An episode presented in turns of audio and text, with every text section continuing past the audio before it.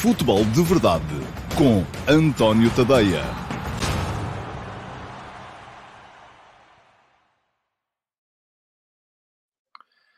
Ora, então, olá, meus amigos, muito uh, bom dia a todos e sejam muito bem-vindos à edição uh, número 640 do Futebol de Verdade para quarta-feira, dia 24 de agosto de 2022.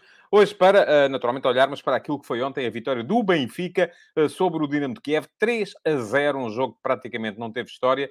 Uh, tão grande foi a superioridade do Benfica, não só no jogo de ontem, mas também no jogo da primeira mão, que o Benfica já tinha ganho por 2-0. Portanto, uh, segue o Benfica em frente com um agregado de 5 a 0 nos dois uh, jogos e uma superioridade evidente sobre o segundo classificado da, do, do último campeonato ucraniano, enfim, aquilo que pôde ser o último campeonato ucraniano. Eu recordo o Shakhtar Donetsk, que já está uh, direto na fase de grupos, o Dinamo de Kiev, que era o segundo da Ucrânia, uh, campeonato que está agora a recomeçar, vamos ver em que condições, uh, seguiu para as pré-eliminatórias, tal como sucedeu com o Benfica, que foi o terceiro. Muito bem, já vou falar do jogo lá mais à frente, vou também explicar-vos aqui um bocadinho aquilo que pode parecer um pensamento contraditório relativamente ao valor do futebol português no contexto europeu.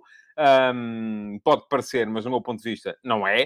Uh, mas, enfim, já lá vou explicar isso tudo também mais à frente. Para já, cumpre-me desejar-vos o bom dia a todos, e felizmente são tantos. Já não vou uh, citar aqui os nomes todos, porque, porque senão perdemos de facto. Já houve quem me começasse a chamar a atenção para isso. Estamos a perder muito tempo de, de, de, de programa, mas uh, continuo aqui a considerar-vos e a esperar que a comunidade cresça e vá crescendo uh, todos os dias. Atingimos os 4 mil uh, subscritores no canal de YouTube e eu recordo-me, não foi há muito tempo, que eu estava ali à espera de poder chegar aos mil para poder celebrar um, a chegada aos mil subscritores ou inscritos no canal do YouTube. Já são, uh, já passámos o, uh, os 4 mil, uh, portanto, muito obrigado a todos por estarem aí desse lado e por continuarem a suportar este projeto que é o uh, Futebol de Verdade. Bom, vamos lá. Como sabem, três uh, partes para o Futebol de Verdade. A ver se não me esqueço da buzina hoje, uh, porque ontem e anteontem esqueci-me. Antes da buzina, porém, um, porque não vai ser pergunta do dia, mas achei que era importante esclarecer aquilo que tenho a dizer sobre o tema.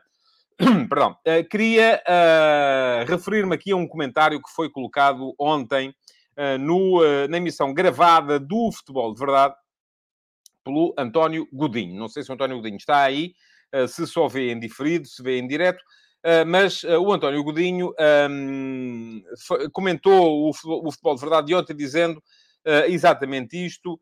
Não entendi o porquê de querer que as pessoas paguem pela informação quando utilizam uma ferramenta como esta sem pagar nada a hipocrisia. E isto fazia-me sempre lembrar uh, o, o Arthur Albarran uh, o drama, o horror, a excitação, ou então o Marlon Brando, que está aqui atrás, uh, the horror. Portanto, aqui é a hipocrisia de utilizar o YouTube que não se paga, e de facto eu não pago pelo, pelo, pela utilização do YouTube, já pago pela utilização do StreamYard, que é a ferramenta de streaming uh, que utilizo para fazer chegar até vós o futebol de verdade, e sobretudo estou também a investir o meu uh, tempo na coisa. Mas, um, de qualquer modo, eu não percebi muito bem, porque o, o, comentário do António Godinho não percebi muito bem se uh, ele estava a apontar o facto de eu não pagar o YouTube ou se estava a apontar para o facto de eu não pedir às pessoas para pagarem uh, pela, pelo, pelo futebol de verdade, porque o futebol de verdade é, será e continuará a ser uma ferramenta gratuita, mas queria só aqui deixar bem claro que não acho, na minha perspectiva pelo menos, que haja aqui nenhuma hipocrisia. E eu dei inclusive, e vou repetir aqui este exemplo ao, ao António Godinho. Se qualquer um de nós uh, quiser comprar, imaginemos, uma Coca-Cola, uh, vai ao café e tem de pagar. Ninguém lhe oferece a Coca-Cola de borba, não é? Você chega ao café e pede, olha, quero uma Coca-Cola, se faz favor. Uh, e o senhor do café vai lhe dizer, olha, custa X, custa Y, custa Z, pronto, não sei, não faço ideia quanto é que custa. Não sou o Cristiano Ronaldo deve saber, mas também bebo predominantemente água. e, no entanto, se, se eu quiser lançar uma marca de cola, que não seja a Coca, até a Pepsi tem este problema. Se eu quiser lançar uma marca de cola um, que as pessoas não têm conhecimento dela, eu vou ter que gastar dinheiro em publicidade. Até a Pepsi precisa de fazer publicidade, porque senão, se as pessoas chegam e pedem, toda a gente pede uma Coca-Cola, mesmo que não faça questão que seja uma Coca-Cola. Uh, uh, e, portanto, uh, eu estou na posição desta nova marca de, de, de cola, não é? Porque sou, sou jornalista, escrevo sobre futebol, uh, mas uh, muita gente que está aí desse lado não sabe que eu escrevo sobre futebol. Sabe? Tem uma vaga ideia que eu faço uns comentários na RTP sobre futebol, mas há muita gente que não sabe que eu tenho o, o tadeia.substack.com e se eu tivesse um orçamento milionário como o da, Pep, da Pepsi, por exemplo, eu não fazia Uh, textos gratuitos, uh, o futebol de verdade gratuito, não estava aqui a gastar, não gastava duas horas do meu dia a fazer o, o futebol de verdade, porque isto não é só aqui os, os 45, 50 minutos que eu estou a falar convosco, envolve preparação antes, envolve edição depois, uh, portanto são duas horas do meu dia e não estaria aqui a fazer isto a não ser portanto, o que é que eu faria? Faria tudo a pagar e uh, em publicidade. Acontece que eu não tenho esse orçamento para investir em publicidade. E por isso mesmo, uh, o único caminho que eu tenho para dar a conhecer o meu trabalho tadeia.substack.com, é mesmo oferecer alguma parte e oferecer em todos os meios que eu posso utilizar para, para, para oferecer, seja através de textos para subscritores gratuitos, uh, uh, que estão lá, o último passo, o texto que eu escrevo todos os dias de manhã, uh, é para subscritores gratuitos, toda a gente pode ler, ninguém paga nada, seja através da criação de um projeto como é o Futebol de Verdade. E o Futebol de Verdade é, repito, é será e continuará a ser uh, um projeto em que ninguém paga nada para ver, por uma razão muito simples, é também uma forma de eu dar a conhecer o meu trabalho e de explicar às pessoas que, se quiserem ler mais, uh, se quiserem coisas mais aprofundadas, uh, podem perfeitamente aceder ao meu Substack, tadeia.substack.com. Deixo aqui o link para poderem subscrever.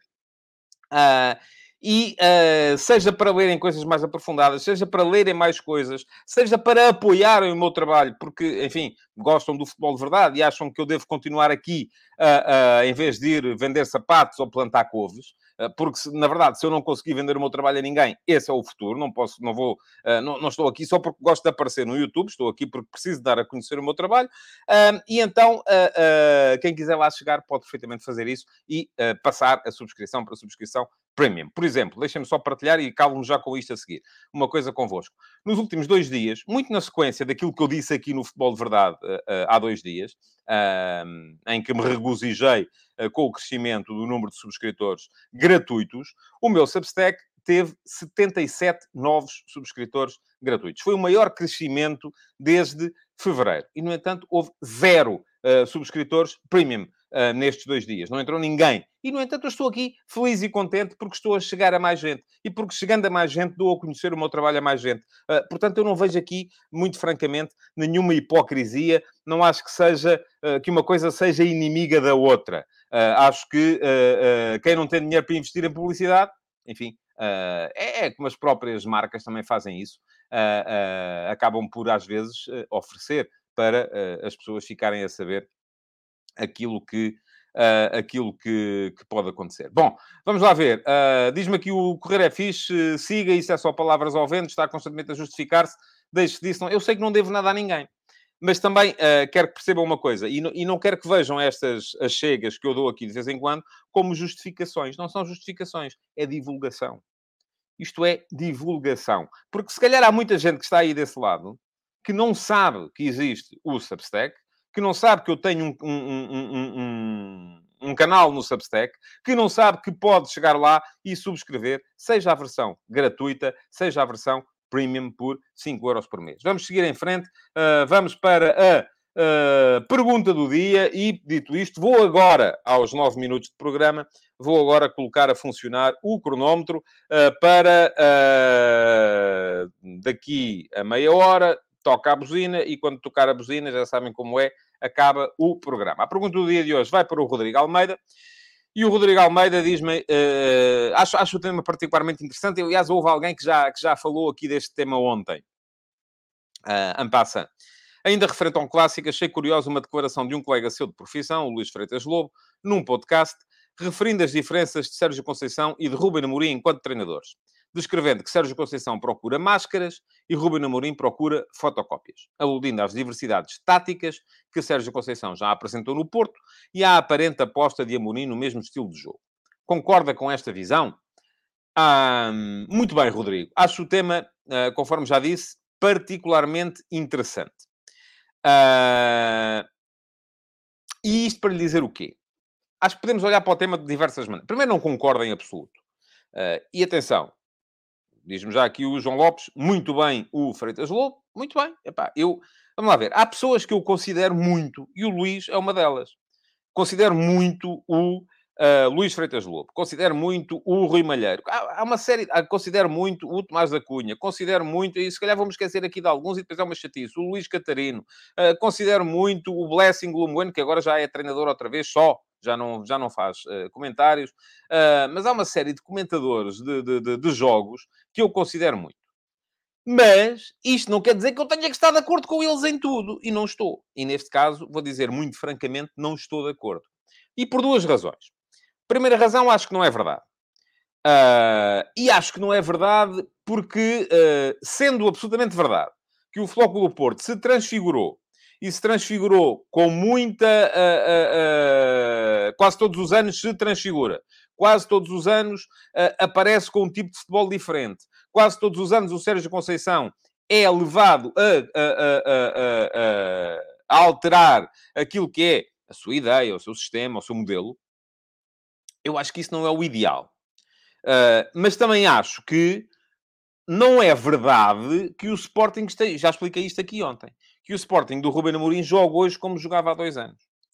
Há uma coisa que se mantém, que é a estrutura. A equipa continua a jogar em 3-4-3. A equipa continua a jogar uh, com 3 na linha de trás, para potenciar a saída a 3, mas já a faz de maneira diferente. Se no início saía geralmente com os três homens em linha, desde a época passada, o central do meio passou a saltar uma linha de pressão.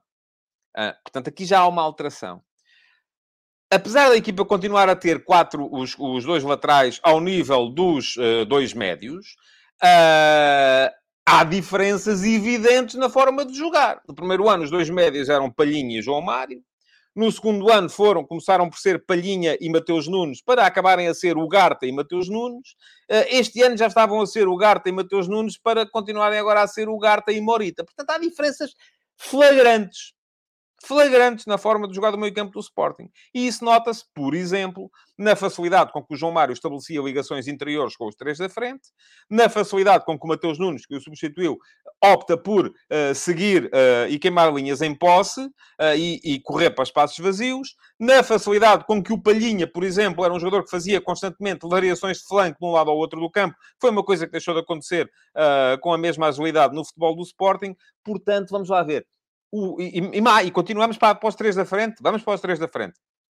Sporting era, no, no, início do Ruben Amorim, uma equipa que os três da frente iam sobretudo à procura da profundidade. Havia muitos contramovimentos. Se um baixava, o outro ia à procura da profundidade. Neste momento já não é assim. Há pouquíssima busca da profundidade. Há muito mais tentação para ligar o jogo entre linhas naquilo que as pessoas começaram a chamar o futebol do ataque móvel. E eu próprio já chamei. Uh, e este ataque móvel, um, enfim, tem as suas nuances que não têm nada a ver com aquilo que era o futebol. Portanto, eu não acho nada que o futebol do Sporting de hoje seja uma fotocópia do futebol do Sporting de há dois anos. Acho que tem muito pouco a ver, a não ser a estrutura. O Sérgio Conceição também mudou muita coisa, e mudou muito mais, como é evidente.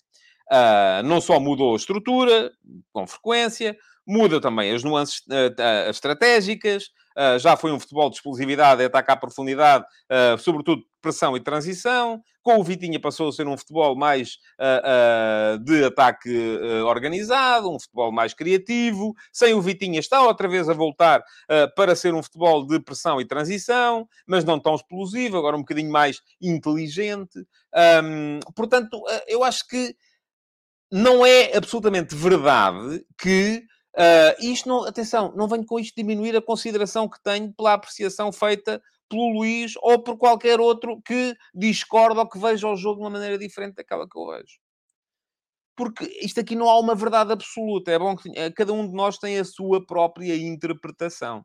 Diz-me aqui o João Lopes que há nuances no Sporting, não é? Mas não é tão camaleónico como as equipas do Sérgio Conceição.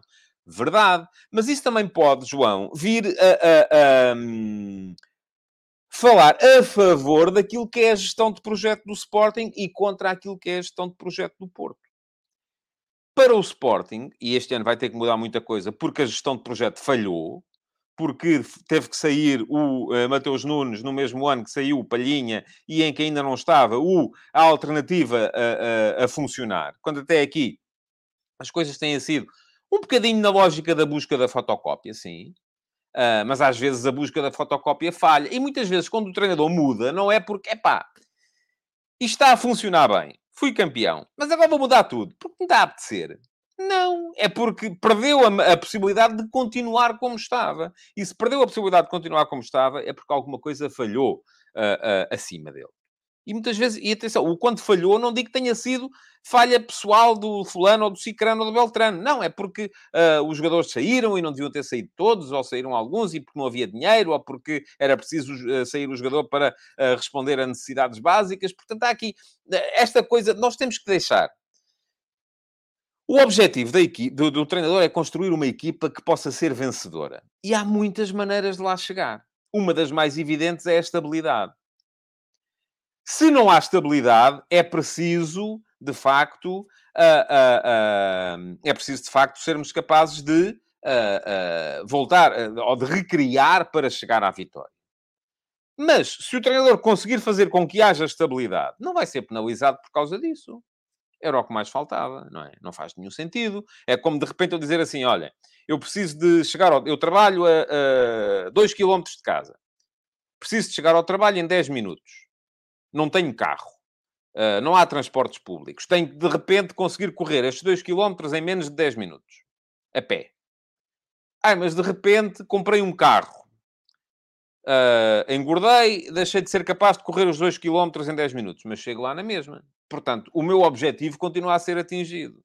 As maneiras de atingir o objetivo podem ser as mais diversificadas. Não tem que ser sempre porque estamos a mudar. Pergunta-me o Helder Paiva, não acha que falta claramente um plano B ao Amorim? Tentou com o Slimani e não uh, resultou. Não, não acho nada. Não acho nada disso. Uh, não me parece que seja absolutamente uh, necessário, desde que o há aqui, também aqui há várias maneiras de fazer funcionar a coisa. Por exemplo, vamos... Andamos muitas vezes a dizer, ah, o treinador não tem um 11 base é, mau porque não consegue criar um 11 base. Agora, de repente, o Roger Schmidt joga sempre com os mesmos 11 e o que é que a malta diz? É pá, este gajo joga sempre com os mesmos 11. Vão ficar cansados. É pá, nunca estamos satisfeitos. É sempre preciso arranjar uma maneira de... Se o plano A funciona, para que é que é preciso o plano B? Há aqui duas maneiras... Claro que pode sempre ser preciso, pode haver um dia em que o plano A, de repente, deixe de funcionar e convém ter o plano B mais ou menos aperfeiçoado. Eu acho que isso que o Sporting até tem. Uh, mas a questão aqui é, o tempo de treino é limitado, as unidades de treino são limitadas. E das duas, uma, ou um treinador aposta, e o Sporting, vou dizer, vou dizer aqui outra vez uma coisa, foi campeão em 2021, sobretudo porque, não estando na Europa, teve tempo para meter mais unidades de treino e de aperfeiçoar aquilo que vocês agora chamam o plano A, e aquilo passou a funcionar tão bem, porquê? Porque foi muito treinado. Se de repente as unidades de treino que são limitadas o treinador começa, epá, hoje vamos treinar assim, amanhã vamos treinar para aquilo, depois amanhã para, para, para outra coisa. É, chega-se a um ponto em que não fazem nada bem. Eu acho que deve haver um plano B, mas primeiro que tudo deve haver um plano A que funcione. Uh, Pergunta-me aqui o Bernardo Ribeiro, que eu calculo não seja o diretor do Record. Calculo que não. Bom, mas uh, o facto do central do meio saltar uma linha de pressão não cria mais dificuldades e insegurança na primeira fase de construção, visto que tem menos uma alternativa nessa zona? Verdade, bem visto. Mas como é que se resolve isto? Tendo um guarda-redes que saiba jogar com os pés.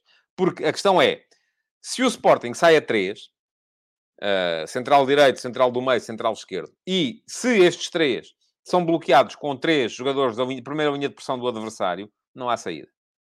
Portanto, como é que se consegue uh, superar isso?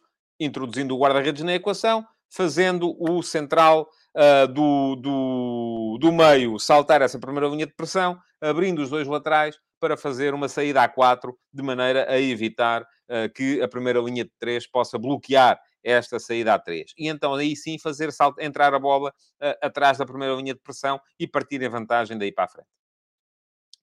Uh, muito bem.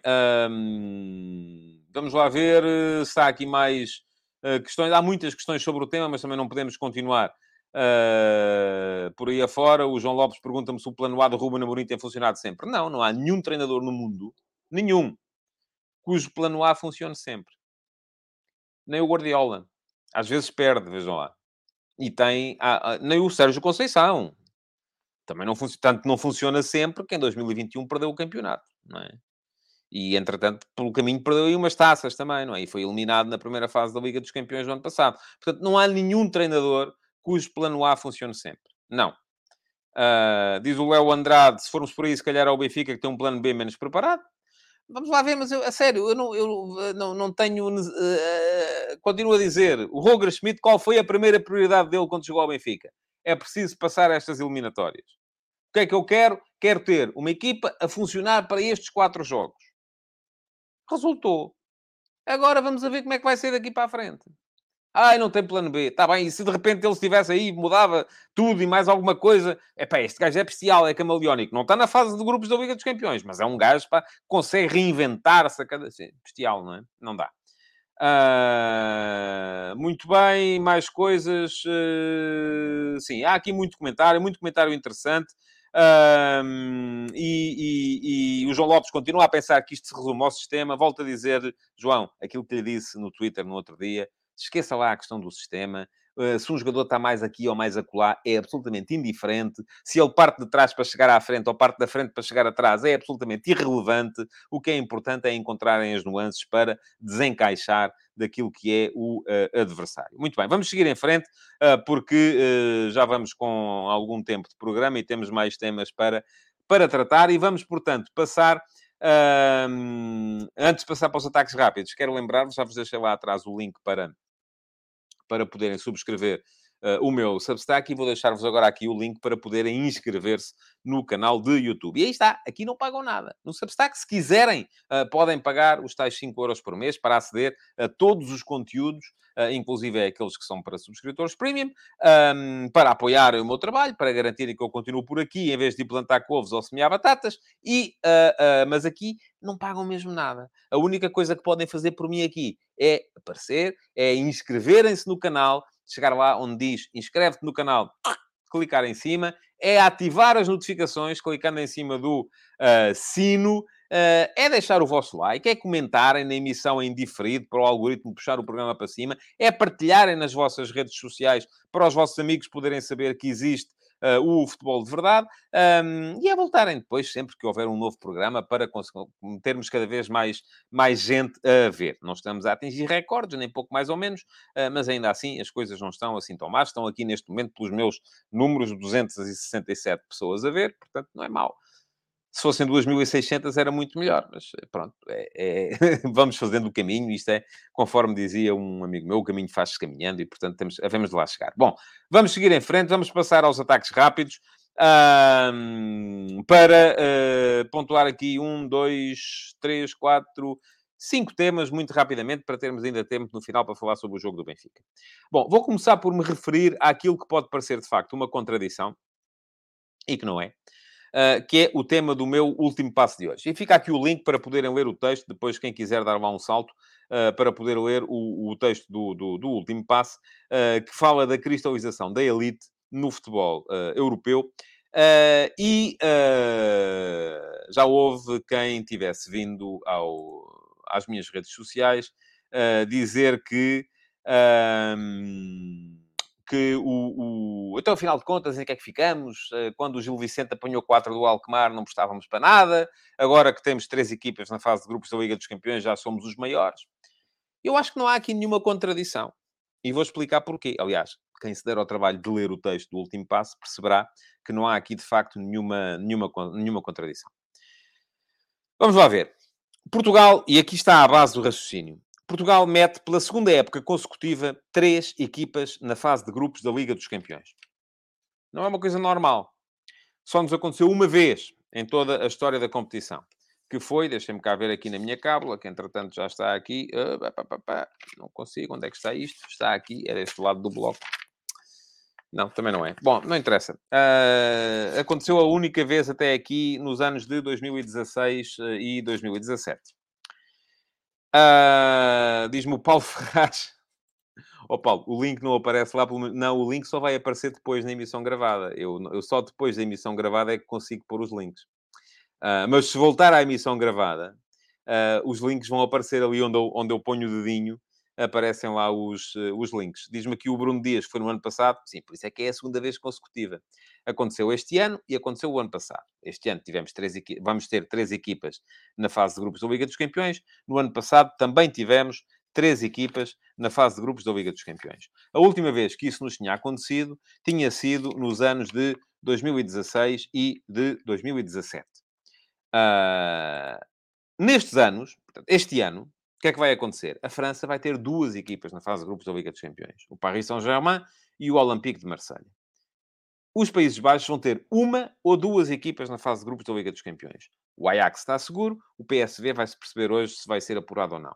No ano passado, a França teve duas equipas na fase de grupos da Liga dos Campeões. Paris Saint-Germain e Lille. Uh, no ano passado, os Países Baixos tiveram uma equipa na fase de grupos da Liga dos Campeões, que foi o Ajax. Uh, portanto, isto aqui à partida está-nos a dizer, estamos lá, estamos a conseguir uh, dar conta do recado, estamos bem, e portanto isto pode levar-nos aqui a um raciocínio que é um bocadinho a contradição daquele que eu vim aqui anunciar de uma forma preocupada, quando o Gil Vicente apanhou uh, feio do Alkmaar e, desde logo, condicionou a sua passagem à fase seguinte da Liga Conferência. E, aliás, é, um, é o que diz aqui o Sabre e Silva, o Gil ficou em quinto e foi atropelado pelo AZ, que foi quinto nos Países Baixos. A diferença foi grande. Diz o Manuel Salvador, nos últimos dois anos, Portugal tem mais equipas na Liga dos Campeões do que França e Países Baixos e estamos a perder o sexto lugar. O ranking está bem feito? Não. E, e se o Manuel, e, é, e, o Manuel é daqueles que anda aqui há muito tempo, sabe bem o que é que eu acho sobre o, a forma como o ranking está feito. Agora, vou explicar o meu raciocínio. Não tenho dúvidas nenhumas que os nossos três melhores equipas são superiores às três melhores equipas dos Países Baixos. Uh, Flóculo Porto, Sporting e Benfica, uh, os três somados, se fizéssemos um campeonato, ficavam acima, quer dizer, não tinham que ficar os três, primeiro, segundo e terceiro, e os três dos Países Baixos a seguir, uh, ao, ao Ajax, PSV e Feyenoord. Mas, do quinto para baixo, eu depois até acho que o Sporting Clube Braga está acima do quarto classificado dos Países Baixos, mas do quinto para baixo, o nosso campeonato não existe em termos internacionais. Não há equipas que sejam capazes de pontuar lá fora. O problema é que os rankings são feitos uh, tendo em conta todos os participantes. E isto implica seis ou sete. E nós, de facto, só temos aquelas, uh, aqueles de cima conseguem, enfim, diz-me aqui o João Ramos que o Super Ajax foi eliminado por um Benfica em decadência. Enfim, é uma questão Aconteceu exatamente quando houve a bronca do uh, Marco Overmars no Ajax, não foi uma altura, não foi uma altura uh, boa para o Ajax, uh, e o Ajax já não estava tão super como estava no início da fase de grupos. Mas deixa-me continuar a explicar o meu, o meu raciocínio. O ranking é feito tendo em conta todos aqueles que entram nas competições europeias. E por isso, o nosso ranking é muito penalizado pelas equipas que estão a seguir. Não tanto pelo Braga, que tem pontuado bem, mas depois quem vem a seguir? O Gil Vicente, o Vitória Sport Clube, o Rio Ave, que esteve no ano passado, uh, o Passos de Ferreira, que esteve no ano passado. Quando não conseguem entrar uh, na, na fase de grupos da, das suas competições, deixam de pontuar e o divisor continua a ser o mesmo. Ora, o que é que, a que é que isto nos conduz? Isto conduz-nos a um sentimento que é um bocadinho contraditório, de facto, que é, por um lado, regozijamos-nos porque uh, temos três equipas que pela presença permanente na fase de grupos começam a entrar no subconsciente, e isto é muito importante. Atenção, isto é muito importante. Começam a entrar no subconsciente dos cidadãos europeus apreciadores de futebol. Uh, e até o facto de serem sempre os mesmos. Ah, mas são sempre os mesmos. Está bem, mas... Uh, e eu hoje provei no último passo os, os, espanhóis têm, há, há, três que estão sempre lá também, Real Madrid, Atlético e Barcelona. Os alemães, há três que estão sempre lá também, Bayern, Borussia Dortmund e Leipzig. Uh, os, uh, ah, um, uh, já disse os espanhóis e os alemães. Os ingleses, há três que estão sempre lá também, Manchester City, o uh, Chelsea e o Liverpool. Uh, portanto, os próprios italianos, enfim, não há três, mas há, porque a Juventus teve, o, o, o, Milan, perdão, teve um período de crise, mas de resto, Juventus, Inter e Milan também estão sempre lá, e portanto, isto aqui não existe. Estas equipas estão a entrar numa elite europeia que está a começar a cristalizar. E porquê é que isto é importante? É importante porque num dia, e vai acontecer, em que aparecer aí uma Superliga, quem vai entrar são as equipas que estão cristalizadas no subconsciente dos cidadãos europeus uh, apreciadores de futebol. Uh, e por isso é muito importante estarmos lá. Agora, qual é que é o problema imediato? O problema imediato é que nós este ano vamos perder o sexto lugar no ranking. A não ser que isto corra muito bem às três equipas portuguesas que vão estar na Liga dos Campeões e que elas das duas uma, um, e vou já dizer-vos, não serve só passarem aos oitavos de final, tinham que fazer mais, Uh, ou então, se caírem para a Liga Europa, têm que chegar ao fim, porque se não chegam ao fim, também não pontuou o suficiente e, portanto, aquilo que acontece é uh, que uh, vamos perder o sexto lugar. E se perdermos o sexto lugar para o ano, não temos hipótese nenhuma de ter três equipas na Liga dos Campeões. Sabem porquê? Porque só uma entra direta, a outra vai à pré-eliminatória. E o terceiro classificado vai uh, para a pré-eliminatória da Liga Europa. Portanto, isto vai ser um problema em termos, de, em termos presentes. Um, começa a ser uma coisa complicada de gerir. É verdade que os rankings estão mal feitos, mas são os rankings que, que existem e, portanto, uh, uh, é, aquilo, é com isto que temos que viver e, infelizmente, é com isto que temos que uh, continuar a lutar por melhorar o posicionamento dos nossos clubes em termos internacionais. Mais ataques rápidos. Quem, já sabem, quem quiser saber mais, é ler o texto.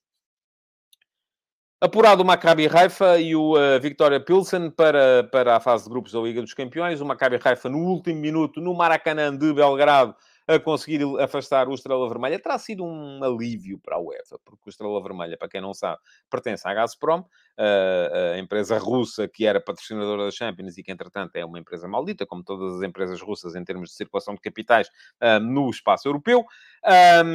hoje vamos ficar a conhecer os três últimos uh, apurados para a fase de grupos e, neste momento, uh, estão em causa as vagas. Uma delas vai ser discutida entre o Trabzonspor da Turquia e o UFC Copenhaga da Dinamarca, outra entre o Dinamo Zagreb da Croácia e o Bodo Glimt da Noruega e a última entre o, o PSV uh, Eindhoven do, do, dos Países Baixos e o Rangers da Escócia.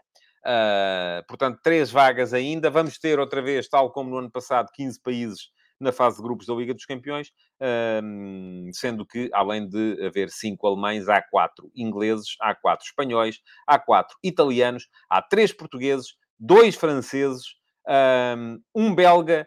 Uh, depois pode haver um uh, neerlandês ou um escocês, um turco ou um dinamarquês, um norueguês ou um croata, e além disso vamos ter uma equipa da Ucrânia, uma equipa da Áustria, uma equipa de Israel, uma equipa da República Checa. E a Escócia, eventualmente, pode chegar às duas presenças, porque o Celtic já lá está uh, absolutamente uh, seguro. Diz-me aqui o Ricardo Carvalho, Josualdo, campeão do Egito, não sei se referiu isso, referi quando foi campeão. Foi, uh, ontem ou anteontem, já nem sei. foi aqui referido, sim senhores. muito bem. Uh, mais coisas. Uh, Fala-se, uh, três, três notas breves de mercado para falar da um, cada vez mais certa saída do André Almeida do Vitória, e é uma pena que assim seja, porque eu acho que ele tinha ali espaço para crescer, ao que parece vai para Valência, vamos a ver. Um, e depois, para a renovação do Jovem Cabral no Sporting, eu acho que faz todo o sentido. Acho que o João Cabral, em termos de potencial, é um jogador que faz todo o sentido no plantel do Sporting. Agora é preciso resolver ali aquela questão que eu ainda nunca percebi muito bem qual é que é. Se tem a ver com a atitude do jogador, se tem a ver com uh, a disponibilidade mental do jogador. A verdade é que ele não tem sido tão útil ao clube quanto uh, o seu potencial futebolístico poderia ser. Uh, mas, de qualquer modo, creio que pode ser eh, pode vir a ser eh, um jogador importante, até para dar profundidade, porque saiu o Tabata. Outro jogador importante para a profundidade pode ser eh, este tal Alexandropoulos, vou ser muito honesto convosco, não conheço, nunca vi, um, parece ser um jogador uh, com complexão física até mais forte do que o Mateus Nunes, mas isto não é atletismo, nem é uh, alterofilia, portanto vamos a ver como é que corre. É um jogador jovem, internacional grego, uh, à partida com muita experiência já aos 20 anos adquirida ao serviço do Panathinaikos.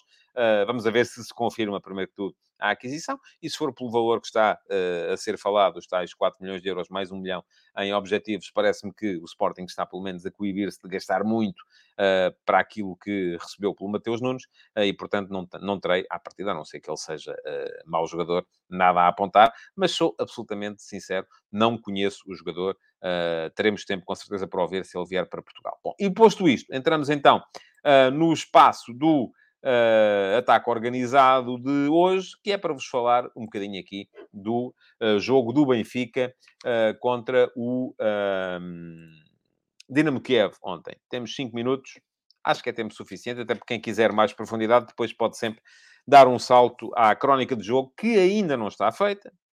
Eu já, já comecei, mas isto todos os dias a seguir a jogos, enfim, as tarefas vão se encavalitando umas nas outras. Acordei, como acordo sempre, às seis. Às seis uh, comecei a preparar o último passo de hoje. Acabei de escrever o último passo, do meu pequeno almoço. Acabei de tomar o um pequeno almoço, comecei a trabalhar na crónica do jogo do Benfica, a desmontar uh, imagens, a fazer aqueles gráficos com setas e traços e, enfim, quem está habituado a ver as crónicas já sabe do que é que eu estou a falar.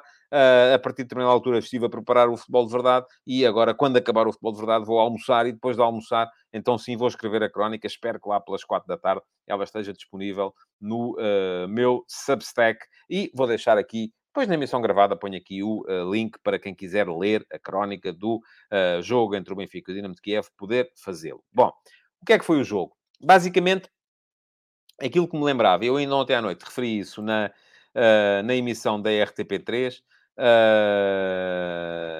e vou responder porque é negócio. João Pico, quanto é a mensalidade do teu Substack? São 5 euros. E com 5 euros lê as crónicas todas, lê os F80s todos, lê tudo e mais alguma coisa que lá estiver. Uh, bom, o que é que eu estava a dizer? Ainda ontem usei esta imagem no, na, no, no, no, no, no RTP3, estive lá no final do programa, tal como do jogo, tal como vos tinha dito, estive no 360. Uh, ah, aqui, a imagem que o jogo me fez uh, lembrar foi um bocadinho aquela imagem de quando éramos miúdos e não tínhamos ninguém com quem jogar a bola. E então o que é que fazíamos? Tínhamos a bola, não é? Então íamos para um muro, íamos batendo contra o muro toca, bate, eh, e isto aperfeiçoa, de facto, aperfeiçoava a técnica de passe e de recepção. Uh, mas uh, aquilo que foi o jogo do, de ontem foi um bocado isto: era o Dinamo de Kiev, era o muro, o Dinamo de Kiev chegou à luz e uh, dispôs-se em duas linhas de quatro, muito juntas e muito próximas da sua área, bloco baixo e muito fechado, um, e uh, o Benfica a ter que entrar quase sempre em ataque organizado. E em ataque organizado, Uh, João Lopes, não vá por aí. O João Lopes já me está aqui a dizer que não há razões para euforia, porque tal, os ucranianos passam isto e aquilo e aquilo. Aqui não há euforia nenhuma. Portanto, se, vá, por favor, uh, queixar-se de euforia a quem você viu estar eufórico. Portanto, epá, não é para aqui. Não estou para isso. Não quero saber dos programas da TVI, da CMTV, da SIC. Uh, quero saber dos RTP porque estive lá. Não me parece que tenha uh, havido euforia nenhuma. Uh, e, portanto, e quero saber daquilo que eu digo aqui no Futebol de Verdade e daquilo que eu digo uh, no meu Substack. Bom, ponto final na conversa. Isso é que por aqui, não vá por aí que apanha trânsito. Bom, mais coisas. Uh, o Dinamo muito fechado. O Benfica a ter que entrar constantemente em ataque organizado. E aquilo que me... eu tenho basicamente duas coisas a dizer sobre o jogo do Benfica de ontem. Em termos de ataque organizado, a questão foi hum, realmente muito semelhante àquilo que é habitual. Uh, o Benfica a jogar com uma linha de 5 atrás do uh, Gonçalo Ramos, porque incorpora sempre os dois laterais para meter os, uh, os, os, os, os, jogadores de ataque mais no espaço mais interior e, e com isto tentar desmontar as tais duas linhas de 4 e na crónica do jogo vou explicar como. Aqui não tenho recurso a imagens, não posso fazê-lo, não consigo fazê-lo, é mais difícil de fazê-lo. Mas uh, uh, o Benfica a disponibilizar sempre muita gente em zona avançada do terreno. E isto, ao mesmo tempo que podia ser um problema, o Benfica tinha sempre, quando fazia a bola entrar nas laterais, tinha sempre quatro ou cinco homens em zonas de sinalização dentro da área. E agora, isto pode ser um problema? Pode. Se o adversário tivesse capacidade para sair, pode ser um problema. Mas não só o adversário nunca mostrou essa capacidade para sair, como o Benfica soube, do meu ponto de vista, muito bem, quase sempre, reagir à perda. A reação do Benfica à perda foi muito positiva durante a primeira parte. Uh, foi uma equipa que conseguiu sempre aproveitar o facto de ter muita gente na frente para conseguir uh, uh, matar à nascença a tentativa de saída do Dinamo de Kiev.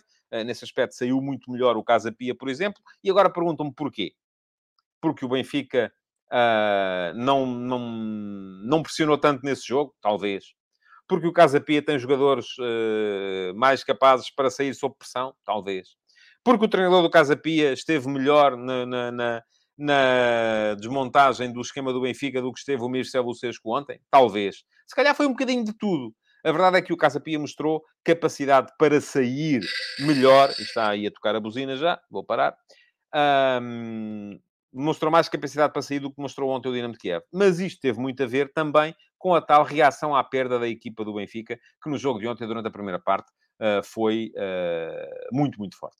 Uh, e muitas vezes não é fácil. Uma equipa, só porque tem muita gente na frente, não quer dizer que seja capaz, porque é como vos digo, isto pode ser um perigo. Ter muita gente na frente. Se a reação à perda não for boa, se a pressão não for organizada, o adversário circula, roda e consegue aproveitar o espaço porque se há muita gente na frente, há pouca gente atrás. Isto é, é, é, é absolutamente básico. Não há uh, questão nenhuma uh, a ter, uh, a atravessar aqui no meio disto tudo. Bom, já sabem, quatro da tarde, com certeza, quatro e meia, vamos a ver quando é que eu consigo, vamos ter os... e diz-me aqui o João Ferreira que o Godwin devia estar no radar dos grandes. Ó oh, João, eu até acho que o Godwin não foi de todo o segredo do Casa Pia nesse jogo. Um, aliás, se o Godwin tivesse sido um jogador um bocadinho melhor ao nível da decisão, o Casa Pia podia ter saído na frente nesse jogo e ele não foi. Acho que o segredo nesse jogo teve a ver com a capacidade dos médios para saírem sob pressão e dos três e dos quatro de trás, uh, coisa que o Dinamo de Kiev não teve no jogo de ontem. Um, mas, obviamente, o que fica na, na, retina de toda a gente é foi o Godin que se isolou pela esquerda porque conseguiu aproveitar o espaço nas costas do, do, do Gilberto com muita, com muita frequência. Uh, já sabem, 4, entre as 4 e as 5 estará lá a crónica do jogo no meu Substack. Se ainda não subscreveram, subscrevam, nem que seja a versão gratuita, embora esta de hoje não seja. Uh, os subscritores gratuitos não vão poder ler todas. Já sabem como é de 5 em 5 crónicas, há uma que sai para toda a gente poder ler. Quem quiser saber do que é que eu estou a falar, é uma questão de ir ler a crónica do Porto Sporting no último, uh, que saiu no último domingo. Uh, agora, só daqui a mais 5 jogos é que vai sair uma crónica uh, gratuita para, para todos. Antes de me ir embora, quero lembrar-vos que continua e vai continuar até ao dia 30 de 31, não, 30. 30. Não, 31. 31 de outubro, assim é que é. outubro tem 31 dias.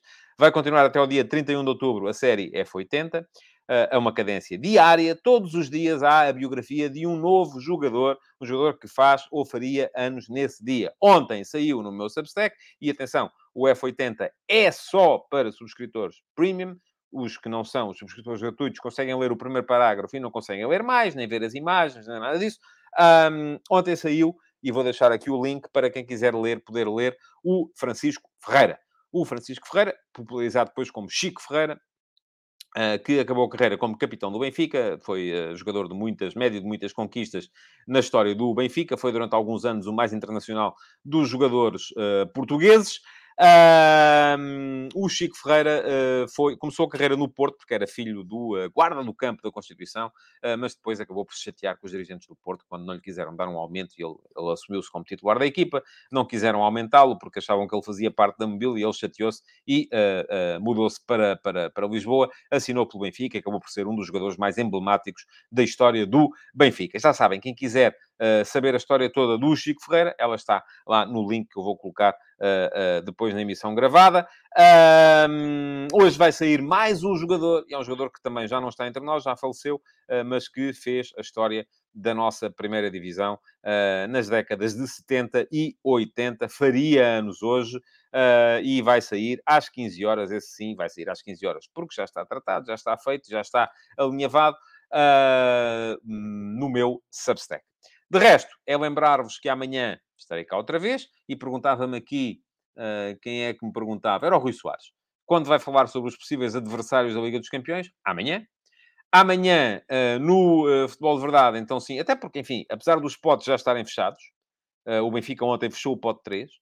se o Benfica não passasse e passasse o Dinamo de Kiev, havia uma equipa, creio eu, que era o Rangers, que podia entrar para o pote 3 e assim, mesmo que se apure, vai para o pote 4. Portanto, todos os novos apurados que saírem hoje vão para o pote 4, mas amanhã, sim, vamos aqui avaliar aquilo que pode ser um bom ou um mau sorteio uh, para as equipas uh, portuguesas.